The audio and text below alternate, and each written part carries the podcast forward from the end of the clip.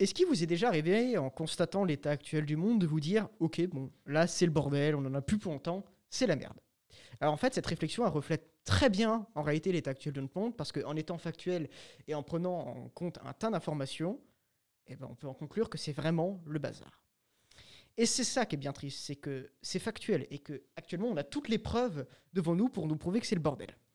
Que vous soyez optimiste ou pessimiste vis-à-vis de l'avenir de l'être humain, il est clair qu'aujourd'hui le monde, n'est pas tout rose. Mais dans un monde où le flux d'informations est constant, comment est-ce qu'on peut affirmer une telle chose? Est-ce qu'on a un moyen d'être ponctuel sur cette donnée? Est-ce qu'il n'y a pas moyen de se simplifier la vie? Oui, il y a un moyen de se simplifier la vie. Et ce moyen-là, il existe depuis 1948. Depuis 1948, l'Université de Chicago propose de travailler avec des scientifiques sociologues, psychologues, géographes sur la condition de l'être humain et en particulier sur la condition politique et économique de l'être humain.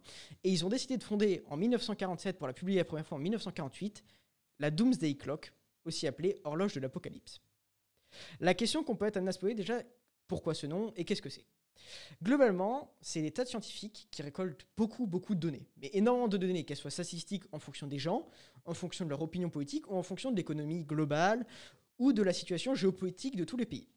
Ils récoltent tout ça, ils appliquent tout ça dans une matrice mathématique pour à la fin obtenir un résultat en heures. Ce résultat est donc exprimé sur une échelle de 24 heures, et c'est donc la Doomsday Clock. Minuit représenterait alors l'apocalypse le jour où l'horloge viendra à pointer minuit, ça sera la fin du monde. Donc globalement, c'est métaphorique. On n'atteindra pas minuit, ou en tout cas on sera plus là pour le constater si on atteint minuit, mais on sait que le jour où on sera sur minuit, ou le jour où on a 23h59 et 59 secondes, il est temps de changer les choses parce que c'est réellement le bordel. Globalement, cette métaphore-là, elle permet de transmettre très bien la situation actuelle du monde. Et ce principe d'horloge se basant sur, sur l'analogie, en fait, il existe pour faire prendre conscience que de manière simple, le monde pourrait aller bien mieux. L'horloge regroupe parmi ses raisons de recul autant de faits politiques que de faits sociétaux ou religieux. C'est un ensemble qui nous amène à de telles heures et il est nécessaire d'avoir une prise de conscience collective sur certains sujets. Bon, je vous ai assez expliqué le principe, maintenant il est temps d'aller dans le concret. Et on va parler de cette année 2021, mais aussi on va parler de toutes les années importantes de la Doomsday Clock. Déjà, il faut savoir qu'en 1949, l'année où était publiée dans le Chicago Daily la première version de l'horloge, elle affichait 23h57. La raison, l'Union soviétique venait d'avoir sa première arme nucléaire fonctionnelle. Par conséquent, les scientifiques ils se sont mis d'accord, ils se sont fait ça, c'est un point géopolitique tellement important dans l'année, et qui est tellement grave qu'on affiche 23h57. Littéralement, il nous reste 3 minutes pour changer les choses. Et cette année 2021, eh ben, c'est pas top non plus, parce qu'en réalité, il est 23h58 et 20 secondes. D'ailleurs, c'est l'une des premières années où on va mettre des secondes, parce qu'il est évident qu'il faut qu'on retarde au maximum cette idée de minuit. Et en fait, Ceci est dû à la mauvaise gestion de la pandémie du Covid-19 qui montre une mauvaise préparation aux menaces nucléaires et climatiques qui pourraient venir dans les prochaines années. Cette version-là qui est fournie, elle est fournie par des scientifiques instruits et peut être mise en cause, c'est évident, mais néanmoins fait état d'une globalité vraie, ça va mal, et on ne sait pas très bien gérer le Covid. Mais c'est pas la pire année. Enfin, si, c'est la pire année, mais elle est ex avec d'autres années. Et euh, il y a eu des années qui étaient bien meilleures pour prouver qu'en fait, elle n'est pas que pessimiste, cette horloge-là, et qu'en cas de grand avancement, elle peut aussi reculer. C'est moins fréquent, mais ça lui arrive. Par exemple, la pire année, c'était 1953, qui affichait pas 23h58 et 20 secondes, mais 23h58 et 30 secondes. À 10 secondes près, ça passe. Et elle n'était pas très bien parce qu'on était en pleine guerre froide, et que les États-Unis ont dit à l'URSS, on va te bombarder, et que l'URSS, elle fait, ok, bah nous aussi. Là, on a affaire vraiment à la situation politique tendue à son paroxysme, deux puissances qui ont accès à l'arme nucléaire, c'est le bordel. Ça, c'était 1953, la pire année. Sauf qu'il y a eu des années qui étaient bien meilleures et des années qui étaient bien pires. Parmi les années meilleures, on pourra noter l'année 1989, avec la chute du mur de Berlin et une réconciliation géopolitique entre l'URSS et la puissance américaine. Mais on pourra noter aussi des années un peu moins bien. En particulier 2001, parce qu'on est en plein dedans. Cette idée, elle est globale. Globalement, on atteint de plus en plus proche minuit et il est temps de changer les choses. Et bon, bah, je vais vous refaire le fameux discours qu'on songe souvent.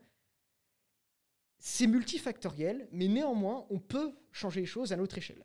Principalement parce qu'actuellement, on remarque de plus en plus qu'apparaît dans la Doom Clock, c'est un impact écologique. Et qu'il est peut-être temps aussi de revoir notre façon de consommer. Je suis pas le mieux placé pour dire ça, mais actuellement, on a aussi tendance à dire que tout est de la faute du consommateur.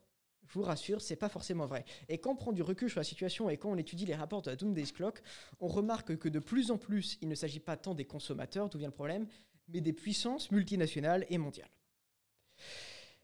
Et il est important de savoir qu'en réalité, cette Doomsday Clock, elle a un impact énorme dans la société actuelle. Et que bien qu'elle soit encore de niche aux États-Unis, c'est vraiment un résultat qu'on attend impatiemment à chaque fin d'année.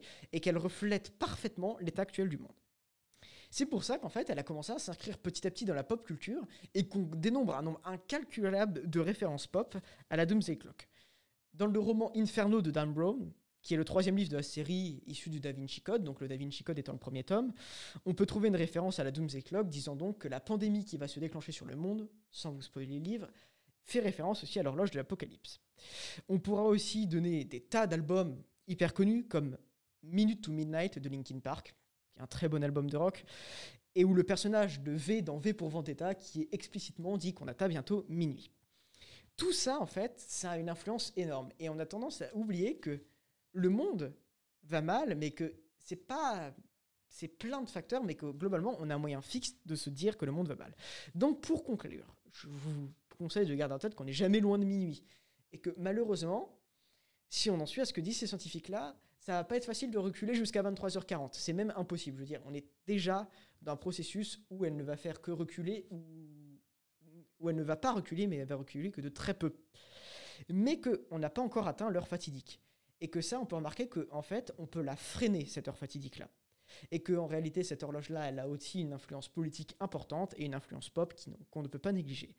Et que, malgré tout ça, ça reste une image et que donc elle est à prendre avec du recul. Et bien sûr, cette image est souvent fournie aussi d'un rapport scientifique qui peut être intéressant de lire pour prendre du recul sur la situation.